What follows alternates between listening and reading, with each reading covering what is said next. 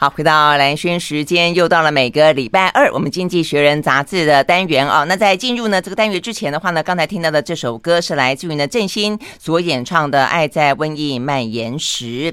OK，好，我们在线上呢视讯啊，这个连线的呢一样的是大家非常熟悉的沈云聪。Hello，云聪早安。大家早安。好，我们来进入呢这一期的《经济学人》杂志啊。那《经济学人》杂志呢，呃，这一期里面呢，呃，待会我们会聊到跟这个嗯云聪的祖国有关的那集，就是他的贪污啊，这个判刑十二年啊，这个他算定谳了，对不对？是。哦，对不对？已经去坐牢了。对对对，好，那所以这我们待会聊。但封面故事我们要先聊一下啊。这封面故事的话呢，这期的《经济学人》杂志呢，在问的一件事情是，呃，R section 啊，这个 working 就是说制裁有用吗？那这边看得到的，他们画出来的哦，这个远远看你以为是迪斯尼乐园，不是啦，这个是俄罗斯啊。俄罗斯呢最著名的洋葱式的哦，这个圆顶的哦这些建筑物呢，实际上也就是迪斯尼的。呃，他们一开始的呃这个呃灵感的来源是没错了啊，那但是这里面象征的是俄罗斯，好，所以俄罗斯国际之间对于俄罗斯的经济制裁有用吗？好，所以呢，显然会这样的问啊，就是没有用吧。而且我还记得，就在俄罗斯入侵乌克兰呃的半周年，等于是六个月的那个时候啊，这个我们在。兰萱看世界为大家整理了一下呢相关的一些数据，呃，就到底呢，呃，不管是人员啦、物资啦、呃，经济啦，哦，受到了多大的影响？当中就很明显的讲到说呢，对于乌克兰来说，呃，这个经济成长的影响，负的百分之四十五。但是呢，对于俄罗斯的影响的话，一开始啊还有百分之八到百分之十，呃，然后呢，这个俄罗斯的俄罗斯币啊，这个很严重的哦，这个下挫。但是呢，没多久之后的话呢，哎，就回来了哦。所以呢，整个呢到呃六个月的时候的统计，事实上呢，俄罗斯的经济成长率也不过才下探了百分之四。所以这个看起来国际之间的对它制裁确实是不太有用嘛。而且它的天然气的营收不是还创过去一段时间以来的新高吗？没错，嗯、没错，所以这一期《经济学人》就借由俄乌战争满半年的这个时间点哦，回头去看看半年来这场俄乌战争给世界带来什么样的的的的影响啊？嗯，那他有呃，因为看很多媒体都有从不同的角度去切入谈的，那我觉得《经济学人》的这个角度还蛮特别的。嗯，他其实就谈这个这个制裁，就像你刚刚讲的，看起来好像不太有效。嗯，但这个话题，因为其实，在西方媒体。看起来也许是 对美国来说实在是很很很没面子的一件事情啊，所以不愿意去提，对不对？因为我美国很少讲这件事情啊。没错，没错，因为因为其实制裁的新闻通常都是很大嘛，我说政府美国说什么啦，拜登说什么啦，又推出什么什么什么制裁的做法。其实这半年来做法当然很多，我们都知道啊，包括呃对各种的高科技的禁运啊，就禁止这些欧洲国家跟美国。把这些高科技的东西卖给俄罗斯啦，希望可以让他们的科技、他们的产业生产完全停摆啊，然后用这个方式来重创俄罗斯的经济。嗯，然后呢，又说啊，俄罗斯你竟然卖很多天然气跟石油，你赚很多钱，对不对？那我们就拒嘛，跟你买，拒绝跟你买啊，也想办法不让别人跟你买啊，然后想办法用这个方式来打击你。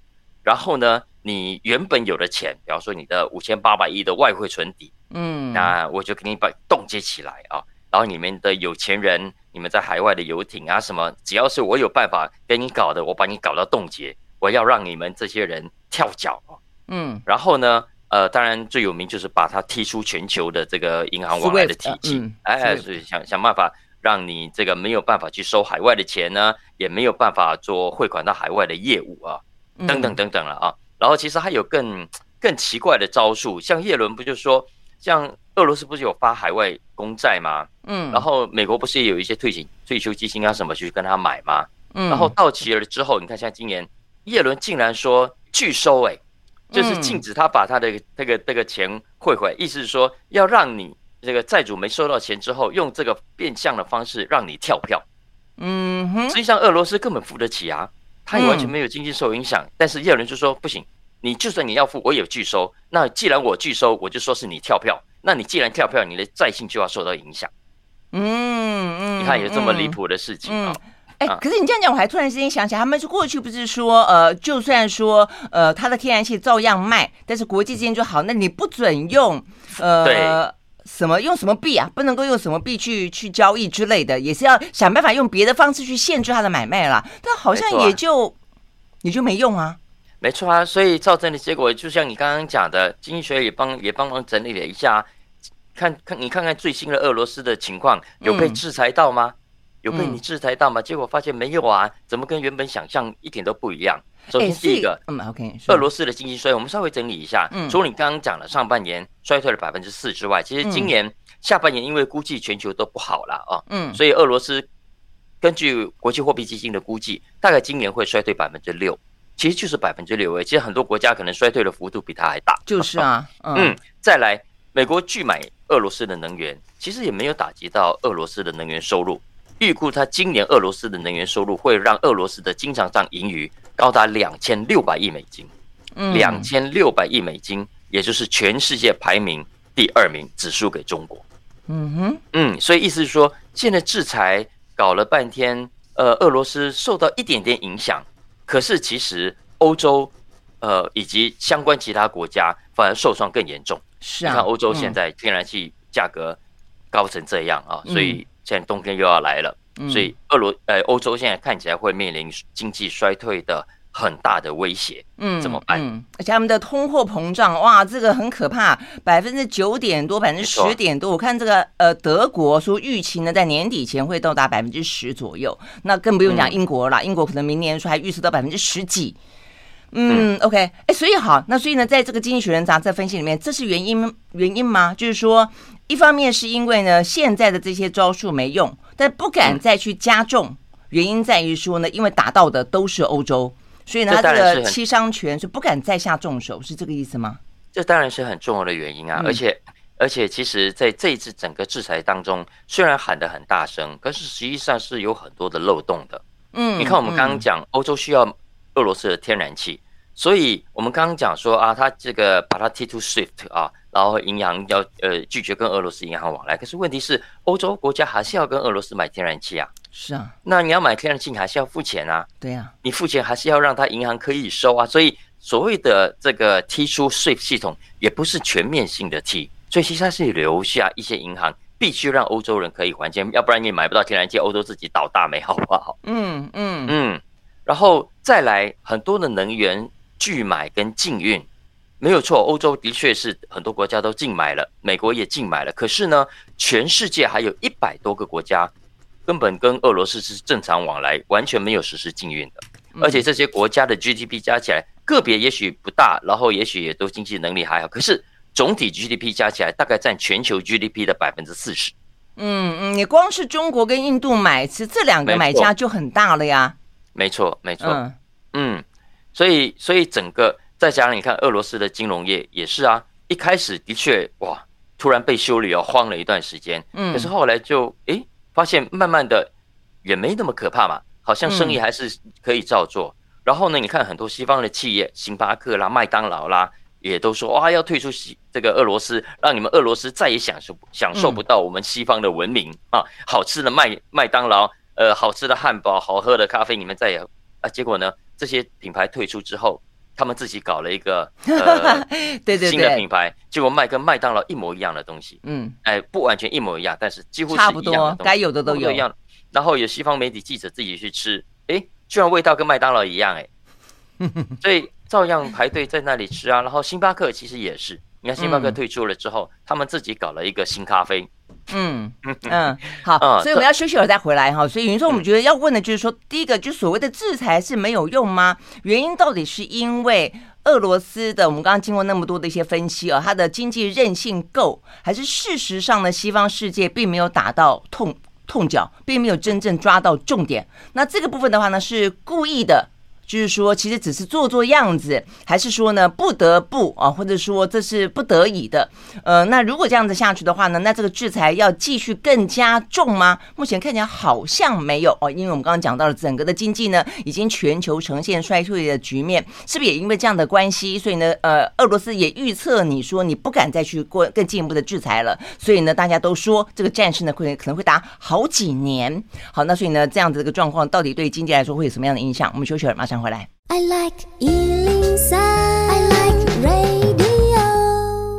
好，回到蓝轩时间，继续和沈云聪来聊这一期的《经济学人》杂志哦。所以呢，刚才的话题哦，就是说，好，现在的话呢，为什么经济制裁对于俄罗斯来说好像是没有用啊？那没有用的话呢，到底是中间有什么猫腻吗？呃，有什么呃，这个表面一套，私底下一套的原因吗？还是说呢，这是因为就是一个七伤拳哦？所以呢，可能伤俄罗斯几分，但是倒打自己的话呢，可能来得更严重。所以呢，让这样的一个经济制裁无效。那接下来呢，下一步呢，《经济学人》杂志的分析是什么？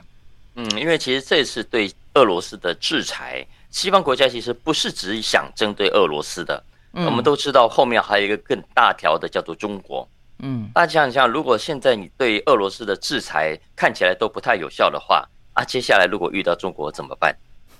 这对西方国家来说，其实是非常呃跟过去经验不一样的的情况啊。嗯，因为你看以前他对那些什么委内瑞拉啦那些小国的制裁。很有效，对，你看他只要一伊朗啦、叙利亚啦这些，对对对，你一制裁他们的经济，轻则这个断手断脚，嗯，这个衰退一个百分之二三十甚至四十啊，那有一些国家就因此而从此垮掉了，嗯，但是呢，这一次你看面对俄罗斯这样的强敌，效果就差非常非常多，嗯，所以经济学人就说，你如果这一次对俄罗斯是没有效果的，或者效果有了哈，那没有那么明显。那你将来将来要怎么对中国实施你所要的经济制裁呢？经济学人其实讲的很白，他说你就不要不要幻幻想了，你不要做白日梦了的意思。嗯嗯嗯，哎，不过你这样子讲啊，就是当他们想到下一步是中国的时候，呃，里面的潜台词就是他们也认为，万一台海发生战争呢，对不对？这个、嗯、没错啊。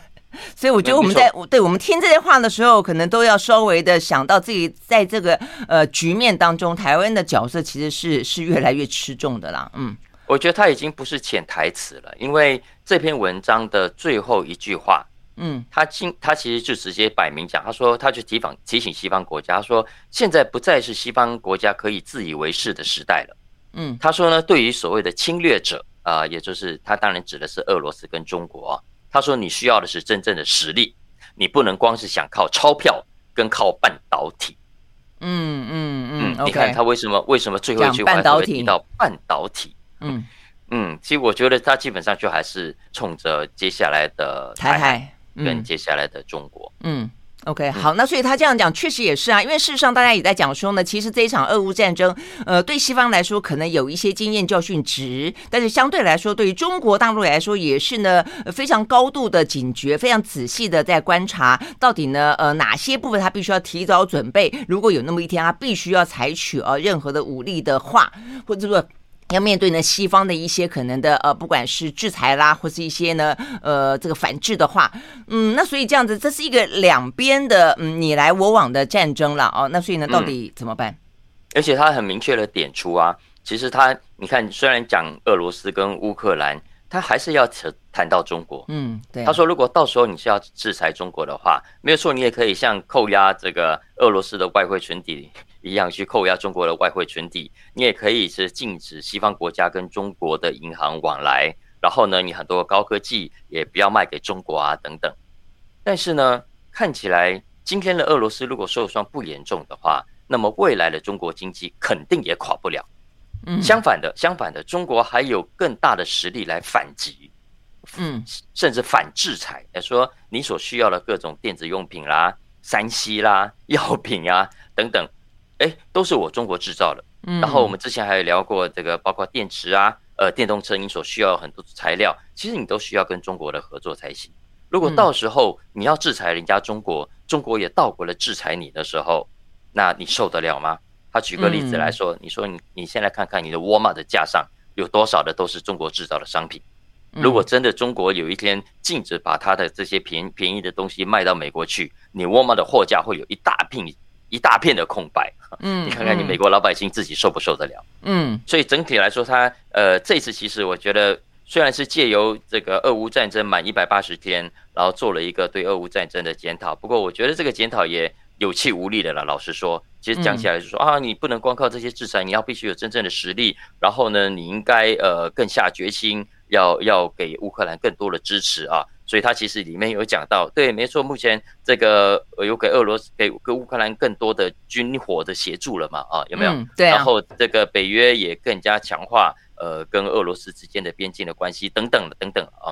但但其实他讲完这段话，其实紧接着就是提醒美国要从现在开始就减少对中国科技的依赖，嗯、然后呢要加紧的 urging 啊、呃，要督促台湾呃增加他们的这国防的、嗯、的的能力。嗯嗯嗯，OK，好吧，所以听起来就是呃，如果经济制裁问台湾讲，对对百姓来说，当时最好不要发生战争嘛，那就不会有经济制裁的必要。但是如果说真的是无法掌控的话，听起来好像意思就是说这个壁垒好像要提前该做预前预先准备的，现在要先自立自强，自己自给自足。没错啊，没错，你不觉得这个世界之前不是说要合作吗？不是说大家一起搞全球化对彼此都有利吗？嗯，怎么现在变成不管了？反正只要你威胁到我美国老哥大哥的地位，那那那我都就算会自伤，我都要想办法把你先打下去。嗯，看起来目前的发展是这个样子，没错。好，OK，好，我们休息再回到现场。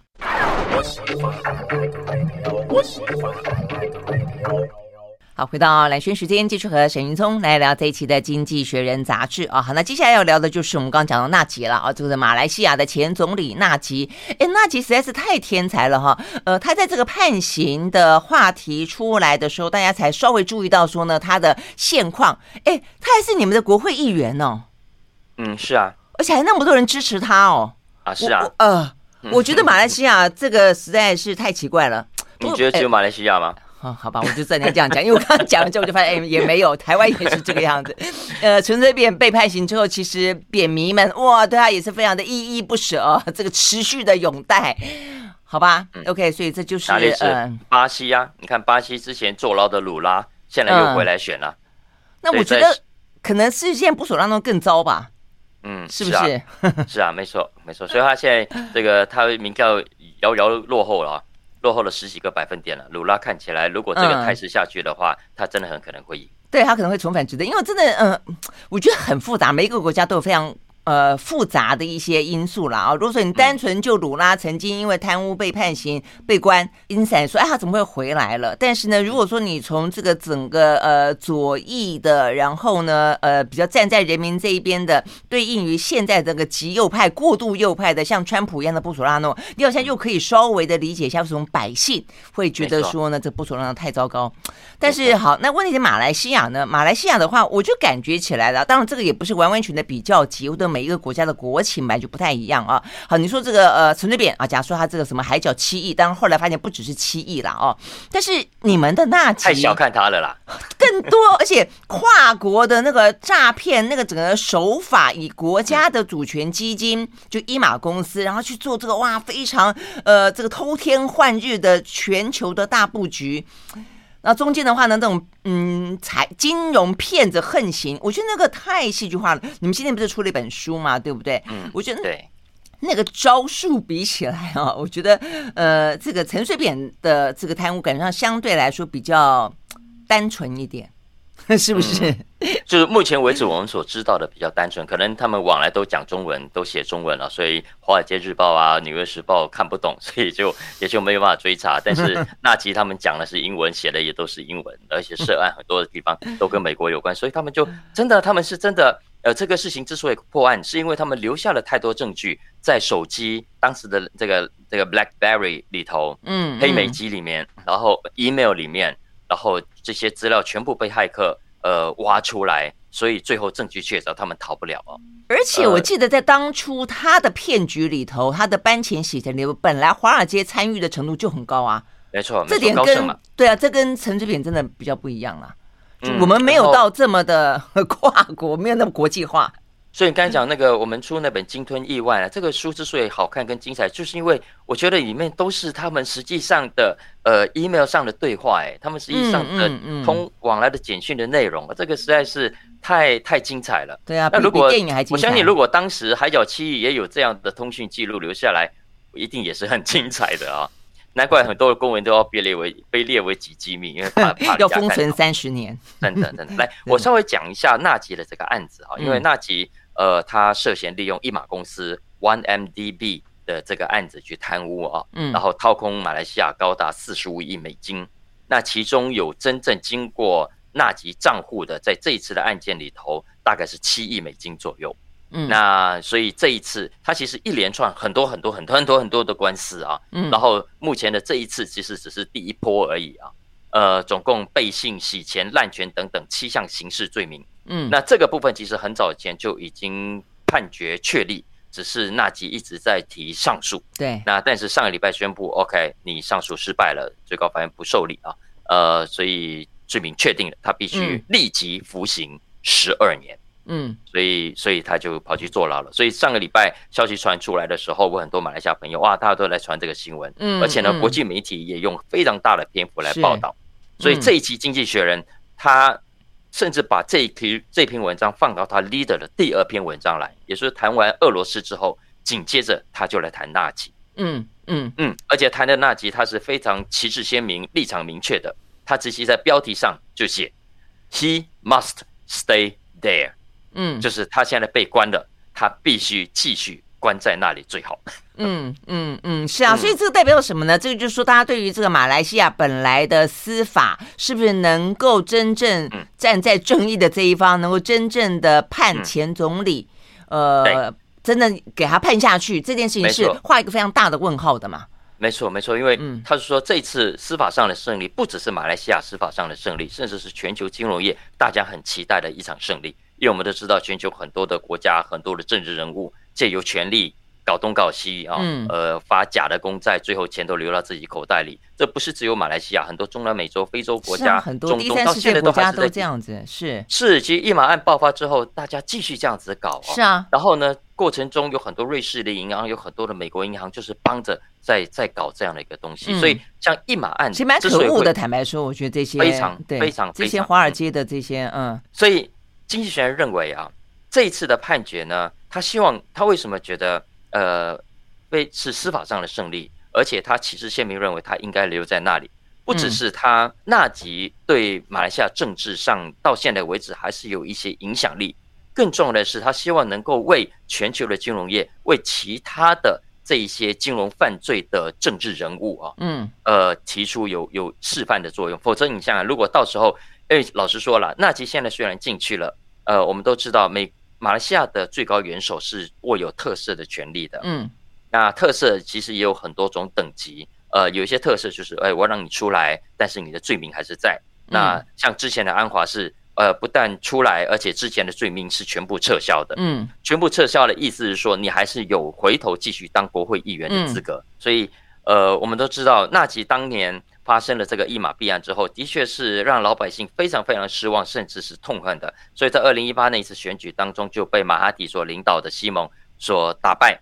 那但是这几年，原本大家期待说啊，这个执政常年执政常年贪腐的乌统以及他的一整个国政哦，呃，可以从此被走入历史。嗯，结果没有想到西蒙自己也不争气，嗯，所以整个执政也没有稳定啊。这几年来一直一直换换首相。所以造成的结果是，哎，乌统在过去这一年两年当中，声势居然又回来了。嗯，那乌统回来，纳吉的声势看起来也慢慢的在在在培养中，毕竟可能钱也真的很多啊。要收买政治人物也是相对容易的事情，嗯嗯、所以意思就是哪一个人没有拿我爸爸的钱，就是类似这个意思。大大概是就所有的国会议员乌统相关的都曾都有那就拿过这个纳吉的好处之类的。没错，没错，没错。所以所以经济就是说，如果纳吉因为呃被特赦了，还可以回来，可以继续纠结他的党羽，呃重返执政，那请问我们过去所忙的这一切又是所谓何来？一马案的这个调查是横遍全球六七个主要的国家，瑞士啦、美国啦、马来西亚，其实大家都在在查，而且现在还有一些共犯，像那个主要的共犯刘特佐还躲起来。刚讲这个《鲸吞亿万》这本书的作者，他是《华尔街日报》的记者，当然他上个礼拜啊，他才在他的 Twitter 上发布，也不叫通气，他要要求全球呃大家一起帮他寻找刘特佐，对，一起寻找刘特佐。他认为这个一定要把这个人给绳之以法才行。嗯，所以你就知道说，这是一个全球非常非常瞩目的案件，它非常有象征跟指标的意义。如果这个案子到最后不了了之，或者涉案的人可以持续的逍遥法外，甚至在政治上重新回国，那你可以想象一下，呃，这对全球的金融业来说是多么讽刺的一件事情。他对这些其他的这个想要贪腐的政治人物人物来说，又是多大的一次鼓舞？你看，只要我继续掌有权力，啊、只要我有能够继续收买这些呃欧美的金融业者，诶，我照样可以逍遥法外。是啊，可是我觉得这就是政治丑陋的地方嘛。当然啦，我觉得国际之间，包括这个呃《经济学人》杂志，显然的希望他能够有个杀鸡儆猴，对于全球的贪污的这些政治政客们啊，能够有个警示的效果。但是，嗯，每一个国家的政情，坦白讲都不一样啊。所以呢，到底是不是能够呃这个如他们所期待的，发出一个振聋起桧的这样的一个声响啊，就不知道，继续观察下去吧。我们休息再回来。I like 103, I like radio。好，回到蓝轩时间，继续和沈云聪来聊这一期的《经济学人》杂志啊。哎，那所以纳吉还有很多个官司嘛，对不对？哎，对对对对，还有，啊、还有，OK，还有他老婆。啊 啊啊！所以这十二年是目前基本的，就边做边审。哎，问题是哦，那所以他的其他官司有在进行中吗？有有，还是经过有点像是我们现在越来越熟悉了嘛？有些是策略性的想办法，就我身体不行啦，我干嘛啦？我就是让这个官司停止审理。但是还好这边有继续审就是了。啊，对啊，就对啊。其实他过程中，你大家有空可以去去 Google 一下这个新闻了，因为那集过程中真的用很多的招数了啊，比方说他就。故意的说他要换律师团啊，对啊，嗯，哎，然后就跟法院申请说，哦，因为我换新的律师了，所以我需要更多时间来审这个案子，所以暂暂缓好不好？结果被法官拒绝。啊，一定有很多战术的啦，哈，对不对？对对，用很多的战术，嗯、结果幸好经济学人说，幸好这个这个法官没有上当，啊、最后还是 okay 还是继续的进行。好，所以呢，可能是如果真的都能够顺利进行的话，一定不止十二年的啦哦。所以 OK，那就看看这个纳吉要关多久了。好，那接下来要聊这个话题是呃串流平台大战。呃，嗯、这个讲到的是老少大战，老是谁，少是谁啊？嗯，对。来，我们接下来聊两个 business 里面的财经的题目啊。嗯。第一个来谈你刚刚讲的这个串流题目。嗯。呃，它切入的角度呢是老少大战。嗯。什么叫老跟少呢？少指的是 Netflix。指的是 Amazon 这种新创，呃，过去这十年才出来的、oh. 呃线上串流的业者，这是年轻人新出来的。Oh, OK，我还以为他已经被归类成老了嘞，那还是年轻的，那还好。那老的是谁？老了当然是迪士尼啊。可是问题是在整个串流的战局里面，嗯、迪士尼算是新加入者啊，所以老跟少有你要看从哪个角度看啊？哎、呃，对，对不对？迪士尼啊，呃，华纳啦。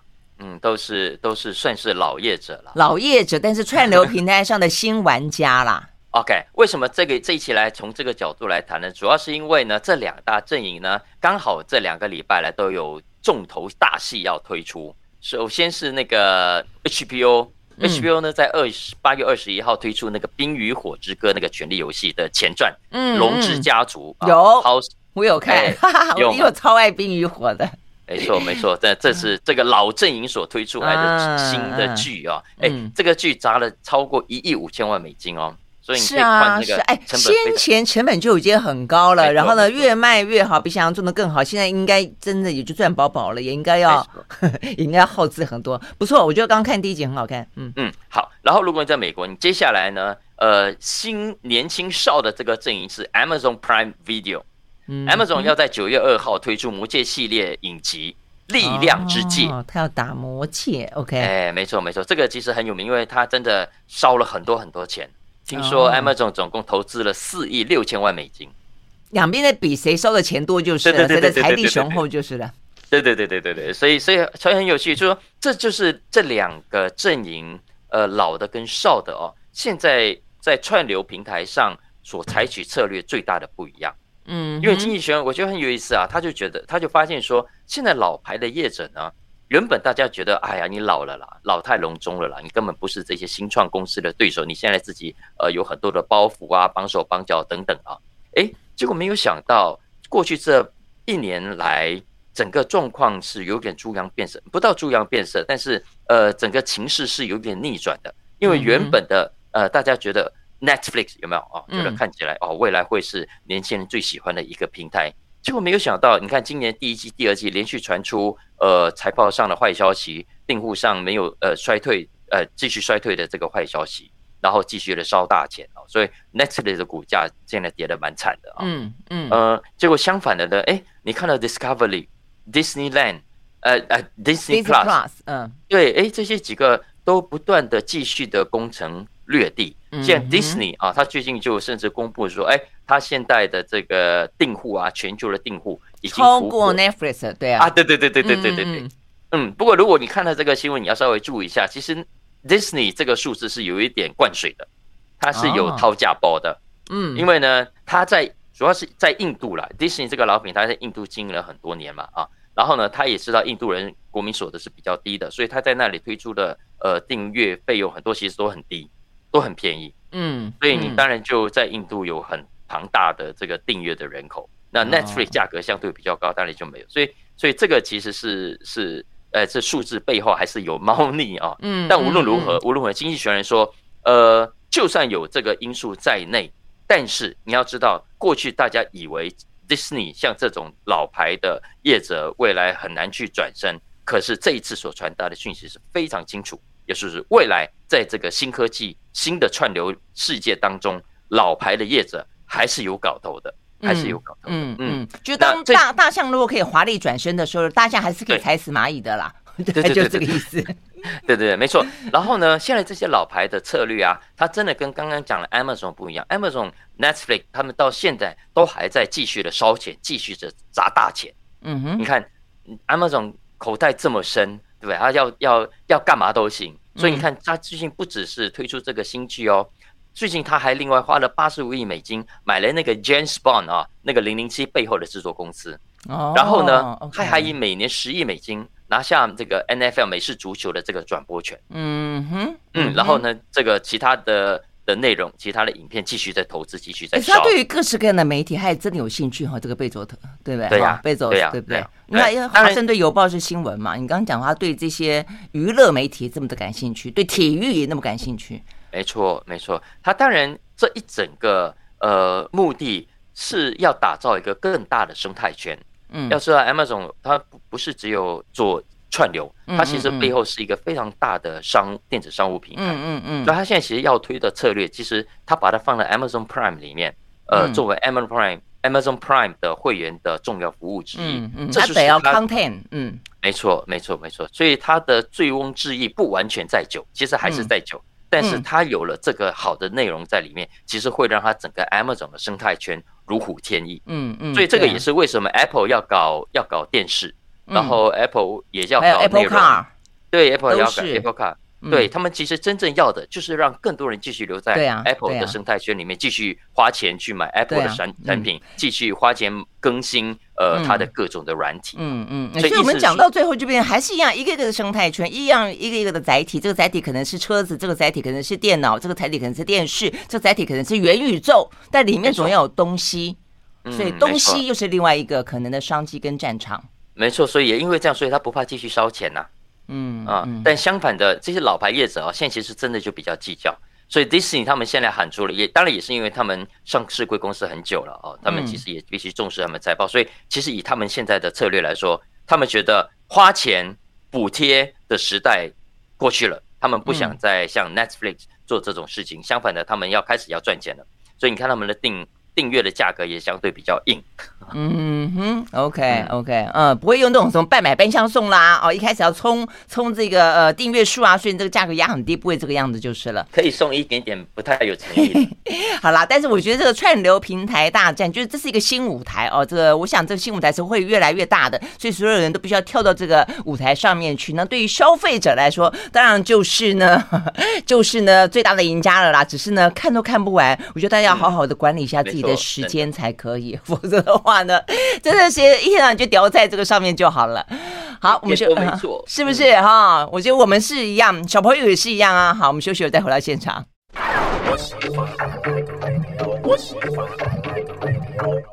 好，回到蓝轩时间，继续和沈云聪来聊这一期的《经济学人》杂志啊。好，经过了两年多的疫情呢，这个很多人都已经习惯宅在家了，儿子在家上班，在家上学，然后呢，在家购物，在家吃东西，在家干嘛啊？这个包括 Netflix，我们这个在聊的刚刚这个串流 Disney Plus 也一样，都是因为在家呢可以享受呢所有的事情呢，避免出去群聚啊。但现在回过头来看，当一家一家公司呢要求你回去上班的时候，很多人呢就哀哀叫。我们看到好多。多，包括什么苹果啊，包括这个嗯，英国也还是有这样的媒体呃，这个企业，就他们的员工就会出来抗议哦，说不要回去上班，不要回去上班。这个时候呢，云春要跟我们聊《经济学人》杂志有一篇说，就跟大家说，通勤事实上是有好处的。我怀疑这个是企业。没有开玩笑的，企业所有他说：“哎，快点跟想想个办法说一说吧，呼唤大家回来上班嘛。通勤是有好处的。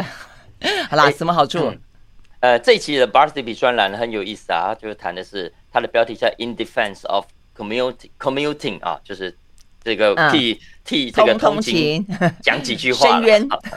对对对对，因为的确是，就是以前老实说，过去通勤对我们很多上班的人来说都是苦差事。嗯。呃，交通不发达。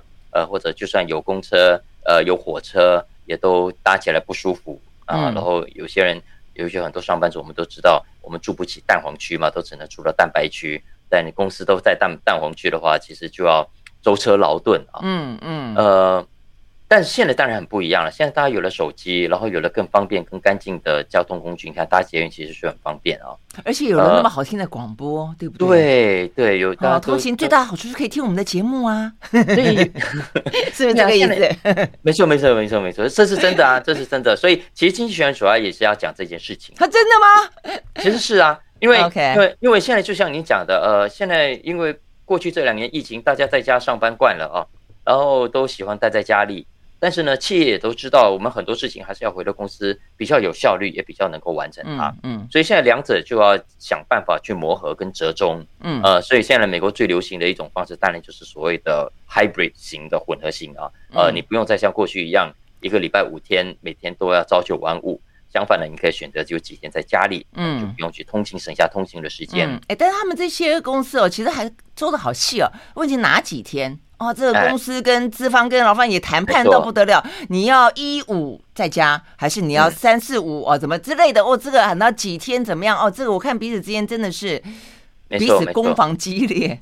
没错啊，然后所以尤其现在很多人年轻世代都觉得，哦，我明明家里网络都很方便，都很发达，我干嘛还要多此一举的去搭车呢？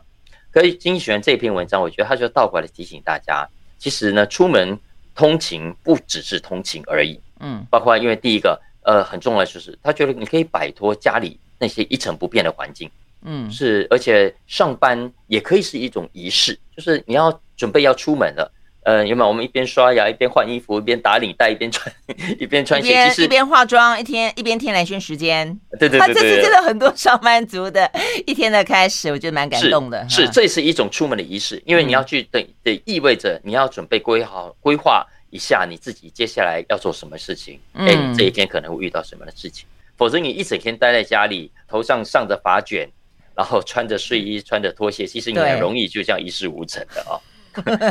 呃，真的。然后呢，更何况因为尤其连睡衣都不换的话，呃、然后呢，呃，经济学人说，对啊，然后如果你出门，除非你是开车了哈，然后什么都不能做，只能坐在车里，否则如果你是骑 U-bike 啦。或者是走路上班，你还可以过程中锻炼身体，嗯嗯，还可以顺便买东西。嗯、你会发现，如果你没出门上班，其实会有点懒得在家。懒得在家的话，就基本上就叫 Uber 或者叫 Foodpanda 了。没错，没错，对不对？所以，所以，所以意思是说，其实今天的通勤。跟过去所谓的通勤真的不一样了，就像今天的上班跟过去上班的概念，其实已经已经已经不一样，所以他是我觉得是倒过来提醒大家，要要重新换一个方式来想象你跟工作之间的关系，包括你去上班的过程的这件事情。嗯嗯，我觉得是有道理的，因为呢，呃，生活，因为我觉得人总是会有惯性，会比较懒散啦。所以呢，如果当你没有一个仪式感啊，把你自己唤醒的时候，很多事情都会这样连在一起，然后这个挪在一起的感觉哦，就是说你可能，呃，尤其出门的时候，你你基本上是跟人的接触嘛。哦，那职场还是有职场上面的一些呃必要的互动嘛，这些事情其实都呃就是生活可能不只是工作而已啦。嗯，我觉得就是工作所代表的。我我真的觉得，我真的觉得，至少尤其在全球主要的都会区，现在的捷运呃跟很多的交通比过去舒服跟方便太多了。嗯。然后第二个，现在有了智慧型手机，你在车上呃你可以打电动，你可以追剧。你可以听蓝轩时间，你可以听小马哥说财经。对对对对对对对，没错。对对对，哎，当然听完蓝轩要来听小马哥说财经。嗯嗯嗯嗯，OK，好，那听完呢小马哥说财经之后，记得十一点我们听我们的 YouTube 蓝轩看世界。对对对 OK，我觉得这蛮有意思的哦，所以思考一下，我觉得就是呃，今天在家什么事情都可以搞定，很方便哦。但是你自己绝对不会希望你自己的人生就在家里面，而且重点是在家里面的时候，很多时间你都在网络上面。所以呢，这是一个非常奇特的世界。你明明人在现实的实体的世界当中，那么多的呃，在实体世界里面那么多好玩的事情，但是你一直都在网络一个虚拟的地方，然后不愿意回来，这是一个什么样子的局面？什么样的一个时代？人，人心都这样啊！你看，你每天要上班的时候，你就想要待在家里；当你每天待在家里的时候，你就突然发现，其实公司也蛮可爱的。是，所以要均衡。对不对？OK，好，所以呢，这个小马哥呢，呃，这个一直在视讯的另外一边，偶尔也要进到我们的录音室来，哈哈，是这个。好了，下次找要要要重新要再安排好时间来。是是是是是，OK，好，我们时间到了，谢谢云聪，谢谢，嗯，拜拜，记得收听哦，嗯，拜拜。